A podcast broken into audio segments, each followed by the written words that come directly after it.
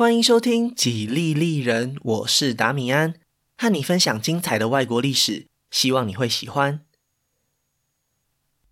今天是美国史的第三十七集，唯我独尊。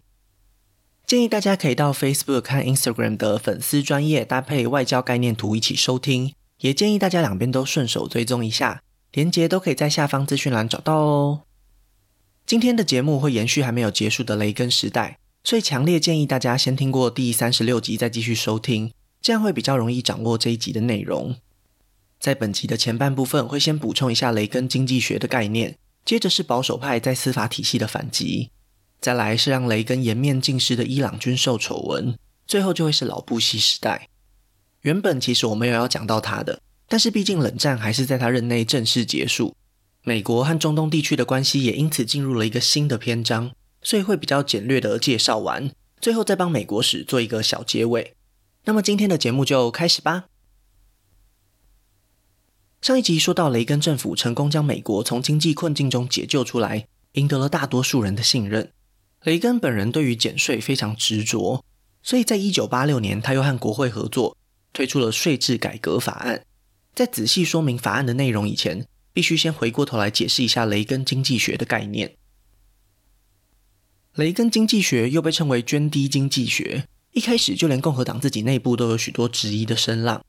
在一九八零年的初选里，另一位候选人老布希甚至用巫毒经济学来攻击这种主张。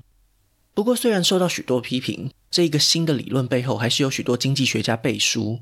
他们认为，美国过去从小罗斯福总统开始，过度着重在需求层面，也就是透过增加公共支出来刺激需求。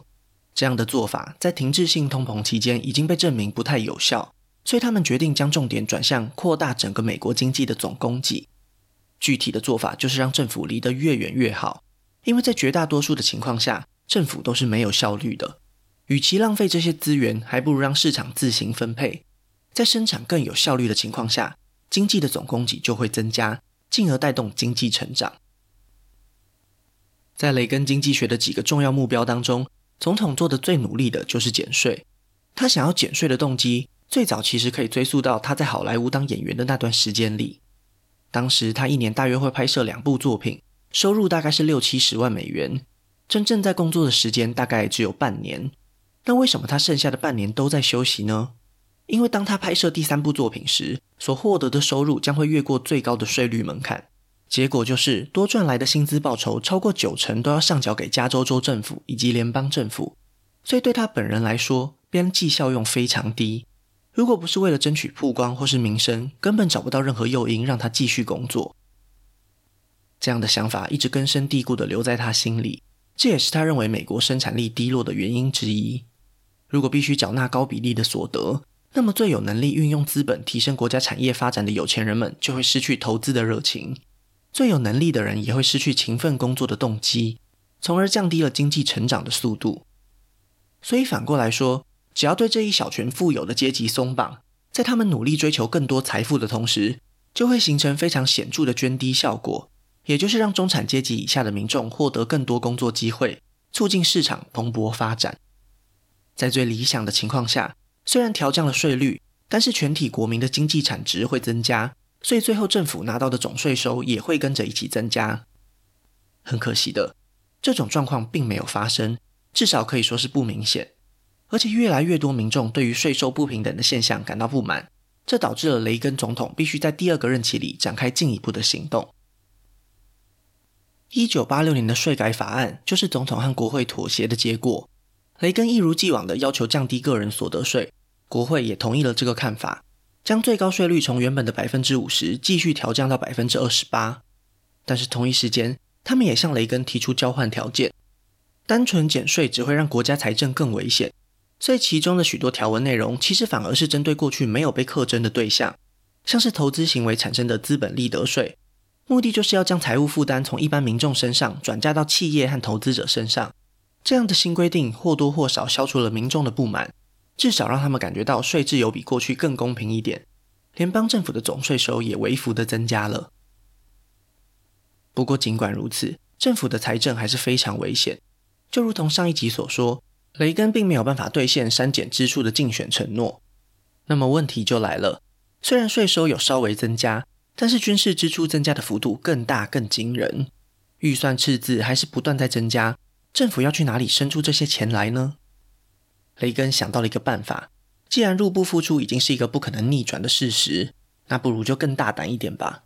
美国在世界经济体系里的重要性无需多言，如果能够妥善利用全世界的资源，那就可以带给美国源源不绝的经济活力。简单翻译一下，这个方法叫做借钱，跟全世界借钱。反正大家都相信这个世界上最强大的国家一定有办法偿还积欠的债务。所以也都愿意借钱给美国政府。在二战结束以后，美国一直都是扮演着全世界最大债权国的角色。没想到在雷根执政期间，摇身一变成为了全世界最大债务国。虽然在短时间内解决了燃眉之急，但是实际上只是把这个定时炸弹传给了未来的总统而已。为什么会这样说呢？为了让大家更了解雷根政府创下的惊人纪录，这边必须大量使用数据佐证。减税又扩大支出，直接的影响就是财政赤字。在一九八零年代以前，联邦政府赤字的最高纪录是六百亿美元，但是雷根上台以后，每一年都超过一千亿美元。而随着赤字逐渐攀升的债务也非常可怕。一九八一年雷根上台时，美国累计的债务将近一兆美元，占了全国 GDP 的三分之一。这个数字本来就已经很夸张了，但是到了一九八九年雷根离开白宫时，美国债务已经逼近三兆美元，上升到全国 GDP 的二分之一。这种疯狂举债的行为，替他的继任者留下了非常沉重的负担。到老布希上台时，每一年光是利息就必须花掉联邦政府超过两千亿美元的预算，也难怪最后老布希会因为财政问题而失去连任的机会了。除了庞大的债务问题，雷根也在美国社会上留下了深深的烙印。虽然在上一集节目里有提到，保守派对于雷根没有在行政部门里兑现承诺感到非常失望，但是至少在司法层面上，雷根还是擦亮了他守护传统价值的招牌。到了第二个任期，总统终于愿意回过头来照顾那些被冷落的保守派了，因为他终于也获得了提名大法官的机会。在他第一个任期刚上任时，其实就有一次提名的机会，但是当时为了和国会达成减税的共识，雷根提名了一位温和派的女法官。虽然没有进一步增强自由派的影响力，但是这一点也不像是个保守派总统会做出的任命。一直等到五年后税改法案都尘埃落定时，雷根才有办法进一步提名保守派的法官。当时正好碰上首席大法官伯格选择退休，所以雷根决定让尼克森任命的保守派大法官伦奎斯特接替这个最重要的司法职位。同时，为了填补伦奎斯特原本的职缺，雷根又提名了美国首位意大利血统的大法官斯卡利亚，这两位大法官就是保守派心目中最完美的人选。他们不仅坚信传统的基督教价值观，同时也发誓要捍卫宪法最初的精神。这类型的法律工作者被人们称为原旨主义者，翻译成白话文就是他们相信美国开国元勋建立的那一套宪法精神，并且认为应该要遵循条文本身，而不是扩大解释去迎合当前的社会样貌。这背后的逻辑是，他们相信只有这么做才能够降低争议性，司法才能够作为美国社会最坚强的基石，不会因为短时间的风潮而造成社会动荡不安。对原旨主义者来说，堕胎权就是一个可以检讨的对象。在一九七三年的罗素韦德案中，最高法院判定各州禁止堕胎违反宪法，是基于第十四条修正案中保障人们的隐私权。但是隐私权到底包含哪些内容，定义并不算清楚。只不过在九位大法官当中，保守派并没有过半，所以很长一段时间都没有办法推翻这项判决。不久之后，共和党保守派也开辟了一个新的战场，那就是枪支管制的问题。在美国宪法第二条修正案当中，记载了人民应该可以合法持有武器的权利，这对共和党支持者来说是一个非常重要的价值。与其相信政府的执法人员，他们更相信透过自己的双手和武器来保护自己。正好，相信原旨主义的大法官也能够找到建国之初这种权力的来源和正当性，两者之间一拍即合，成为了永枪派最坚强的后盾。这样的转变是渐进式的，虽然从一九七零年代开始，因为移民大量从墨西哥涌入，住在边界州的居民就已经开始表露这种对自由武力的强烈渴望。不过，一直到了一九九零年代，才正式成为共和党在竞选当中强调的主轴。从此以后，美国社会就陷入了更严重的意识形态对立。除了原本就已经吵得不可开交的堕胎、同性恋议题之外，又再加上了枪支管制的争议，甚至一直到今天都还是两大政党在选举时不断拿出来提款或是操弄的议题，对美国内部团结造成了非常严重的伤害。关于雷根政府，最后一点要补充的是上一集来不及讲完的外交领域。虽然美国和苏联的关系逐渐改善，但是雷根政府也并不是一直都保持着优良的外交记录。尤其是在拉丁美洲和中东地区，一直以来，美国政府都为了自身利益，在这两个地区支持独裁政权。时间一久，当地人民还是会找到机会反抗的。一九七九年在伊朗爆发的革命就是一个很好的例子。同一年，位于中美地峡的尼加拉瓜也推翻了亲美的独裁者，建立了一个亲共的新政府。如果还有印象的话，雷根是一位反共立场非常强硬的政治人物。所以，当他上台以后，立刻就开始谋划要怎么拔掉这根眼中钉。不过，雷根也不敢轻举妄动，因为自从尼克森倒台以后，国会就很积极限制总统在外国动武的权利。如果要顺利通过减税法案，就不能明目张胆地挑战国会的权威。国会代表们当然也知道总统内心的盘算，所以干脆决定先发制人，在一九八二年通过了一个修正案。禁止中央情报局和国防部进行任何对尼加拉瓜新政府的颠覆行动，并且还要求上述部门不得提供军火或是资金给尼加拉瓜政府的敌人，希望这么做可以绑住雷根已经举起大棒的双手。然而，雷根也不是只会听话的傻子，虽然他非常愿意和国会沟通合作，但是如果沟通失败，他也是会采取自己的手段。就在中央情报局和国防部被盯上以后，总统决定重用另一个机构。叫做国家安全委员会，在委员会的秘密工作下，终于找到了一个好办法，至少对雷根来说是一个可以接受的办法。他们透过关系接洽了在中东地区的沙乌地阿拉伯。既然美国政府官方的立场是不能援助尼加拉瓜反抗军的，那让别的国家来出钱出力总可以了吧？沙乌地阿拉伯就这样成为了反抗军背后的金主。不仅如此，国家安全委员会还找上了巴拿马以贩售毒品闻名的独裁者。由他来提供反抗军武器，这些行为虽然低调进行，但最后还是被国会给发现了。愤怒的他们决定进一步限制行政部门的权力，完全禁止任何官方和非官方的往来。这样一来，原本已经打通的管道又被国会给关闭了。同时，另一个让雷根头痛的问题也浮上了台面，那就是在中东地区持续不断的纷争。在一九八二年爆发了第五次以阿战争。拥有强大火力优势的以色列很快就取得了胜利，但是有赢家就有输家。战败的黎巴嫩也在不久后爆发内战，导致了国内严重的混乱局面。在联合国安理会的决议下，各国组成的维和部队被派往黎巴嫩，希望可以快速恢复秩序。问题来了，并不是所有人都欢迎这些主要由西方国家组成的军队。对部分的黎巴嫩人来说，这些联合国军队根本就是以色列的盟友，只是想要在内战当中扶持亲西方的政权而已。这种想法很快就进一步升级成为更明显的敌意，喂养了一个新崛起的反抗组织，它的名字叫做真主党。虽然表面上这是一个独立运作的伊斯兰教武装团体，但是背后的靠山大家都知道，就是伊朗。他们的终极目标就是仿效何梅尼在伊朗所完成的使命。在黎巴嫩也建立一个由伊斯兰教势力领导的新国家。这个武装团体的第一步就是对西方国家展开报复。虽然真主党还未成气候，但也正是因为如此，他们在国际政治上并没有和伊朗一样的外交包袱，手段当然也就更加凶残。在接连好几次的恐怖袭击当中，真主党炸死了维和部队里两百多位的美国海军陆战队。没想到，美国竟然选择保持沉默。不仅没有惩罚真主党，反而还将矛头指向了加勒比海上的另外一个国家，推翻了格瑞纳达的亲共政权。这一切在雷根政府眼中是非常合理的。真主党是一个恐怖组织，可以在黎巴嫩和美军展开游击战，短时间内根本就不会有结果。相反的，格瑞纳达政府是一个非常明确的目标，而且又能够建立起反共的威望。哪一个行动比较有利于一九八四年的总统大选，当然就显而易见了。不过，同样一件事，在真主党眼里却是完全不同的解读。他们发现美国政府退缩以后，决定变本加厉，干脆开始绑架那些少数会去黎巴嫩的美国公民，而且人数越来越多，这让雷根陷入了一个尴尬的处境。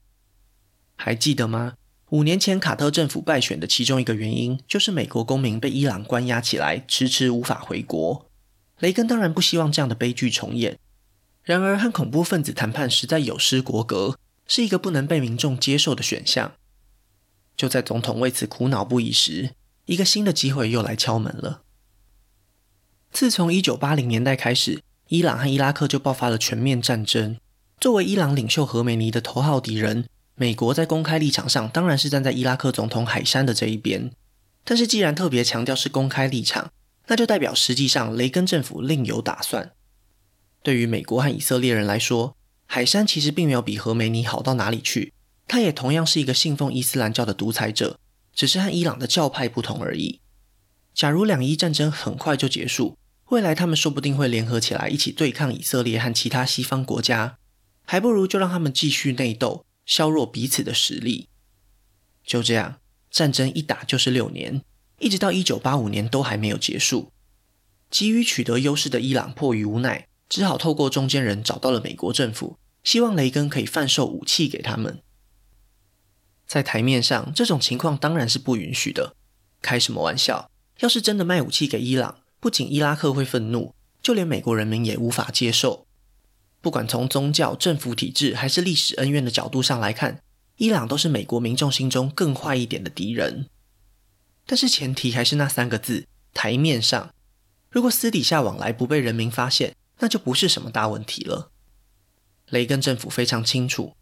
作为真主党背后的老大哥，伊朗绝对有能力要求他们释放美国公民。这也许是唯一一个不用和恐怖分子谈判，又能够让人质安全回国的办法了。在以色列外交部门同意担任白手套的角色以后，这个秘密军售案就开始了。不过，国家安全委员会在执行任务时有想到，他们还有一个问题没有解决。那就是尼加拉瓜反抗军缺乏军火和资金的问题。只要把卖军火给伊朗的收入转交给尼加拉瓜反抗军，不就皆大欢喜，什么事情都解决了吗？就这样，在接下来的一年多里，真主党将一位又一位的公民放回美国，美国贩售武器给伊朗，伊朗将军火费用转交给尼加拉瓜反抗军，反抗军又继续努力替美国对抗亲共的政府，创造出了一种三赢的局面。没想到，就在雷根政府对此心满意足时，意外还是发生了。一九八六年十月，一架满载军火的飞机在尼加拉瓜上空被击落。没错，这些都是原本美国政府要送给反抗军的武器。其中一位负责运送的美国人幸运地活了下来，但是这对雷根政府来说反而是天大的不幸。在被尼加拉瓜政府逮捕以后，他马上就将事情的真相全盘托出。几个礼拜后，就连黎巴嫩和伊朗的媒体都获得了详尽的资料，当然没过多久就传回美国了。要知道，援助尼加拉瓜反抗军这件事情本身就已经违反了国会通过的修正案，没想到这笔钱竟然还是卖军火给伊朗赚来的，这完全颠覆了过去人们对雷根政府的想象。丑闻很快就成为了公共舆论的焦点。一开始，雷根还坚定地否认这项指控，但是副总统老布希马上就提醒他。当年尼克森在水门案的下场，他敦促雷根总统尽快向媒体承认美国政府在透过武器交换人质的事实。最后，总统只好接受国家安全委员会重要干部的辞职，向全国人民承诺会配合展开调查。毫无疑问，这绝对是足以弹劾总统的事件。但是，一方面当时证据并不充分，另一方面民主党也担心这会对一九八八年的选举产生反效果。因为老布希虽然身为副总统，但是他并不算是雷根政府的决策核心，很有可能真的和军售丑闻无关。要是真的弹劾雷根成功，继任的老布希很有可能会因为提早熟悉国家机器而变成更可怕的竞选对手。另外，雷根和尼克森有两个明显的差别，首先是国家的经济状况，在大多数人都过得更舒适的情况下，民众实在不愿意把雷根往死里打。另一个差别是，尼克森阴险冷酷的形象和雷根温暖和善的笑容，简直是最强烈的对比。当雷根在电视上承认这起事件源自于他没有妥善管理部下时，民众很快就心软了。他们宁可相信总统也是不知情的受害者。就这样，最后只起诉了国家安全委员会里实际运作的官员，不管是雷根还是老布希，都从丑闻之中全身而退了。如果说雷根政府能够撑过这一次伊朗军售丑闻是共和党的奇迹，那么随之而来的外交突破就是全美国的奇迹了。上一集节目的结尾，美苏两国全面废止核武的谈判最后以失败告终，但是这并不表示双方又重新走上了对抗的老路。戈巴契夫还是认为结束军备竞赛对苏联经济转型至关重要，就算不能全面废止核武，做一半也还能够接受。他向雷根承诺，只要美国也愿意跟进，苏联将会在五年之内拆除所有在欧洲的中程导弹，这将会是过去几十年来都未曾有过的巨大让步。雷根对此非常心动，但是签订外交条约需要参议院同意，有部分的国会代表还是对苏联抱持着怀疑的态度。不过，当苏联宣布从阿富汗撤军以后，他们就相信这一次戈巴契夫是完真的。人们开始意识到，冷战是真的有机会结束，只不过这一项历史性的成就可能没有办法赶在雷根下台前完成了。因为这项关键性的外交突破，雷根的支持率又重新向上爬升，到他离开白宫办公室的时候，已经来到了将近七成。这也是过去二十年里其他四位总统无法达到的目标。从詹森、尼克森、福特到卡特，每一位都是在民众不满的声浪中卸任，所以某种程度上来说，雷根重新树立了总统的威望。一九八八年的总统大选，老布希顶着雷根副手的光环正面迎战。他在竞选时向民众承诺，未来绝对不会加税，因为这就是雷根接班人的血统证明，既是祝福也是诅咒。雷根的减税计划已经养大了人民的胃口。继续让国家财政走上难以逆转的恶性循环。不过那些都已经超出节目的范围了。虽然不像四年前雷根那样大获全胜，但是老布希也拿下了将近八成选举人票。他从雷根手上接下的是负债累累的美国，同时也是即将取得世界霸主地位的美国。打从老布希一上任开始，他就表明了对外交事务浓厚的兴趣，这一点也不让人意外。因为他曾经担任过美国驻华大使和驻联合国大使，就任副总统以后，又常被雷根派去执行外交任务。尤其在第二个任期里，当美国和苏联展开一系列和解行动时，很多会议都是老布希代替雷根参加的。当时他就向戈巴契夫表示，自己比雷根总统更温和，尤其是和逐渐改革开放的共产阵营。老布希所言不假，从他对中共的态度就可以看出。和解是最优先的考量。一九八九年夏天，北京爆发了六四天安门事件，这证实了共产政权在经济领域的开放，并不等同于政治制度的改革，权力还是牢牢地控制在共产党手上。世界上许多国家都对发生的血腥镇压事件感到愤怒和同情，纷纷大声谴责中共。但是老布希的态度却非常谨慎，最后只实施了几乎没有任何影响力的小规模经济制裁。这就是老布希政府里最典型的决策，他们只在非常有把握的情况下才会执行激进的行动，否则就不会投入太多资源。中国实在太过遥远，难以控制，而且也没有牵涉到美国利益，所以老布希就选择了轻轻放下。另一位拉丁美洲的独裁者就没有这么幸运了，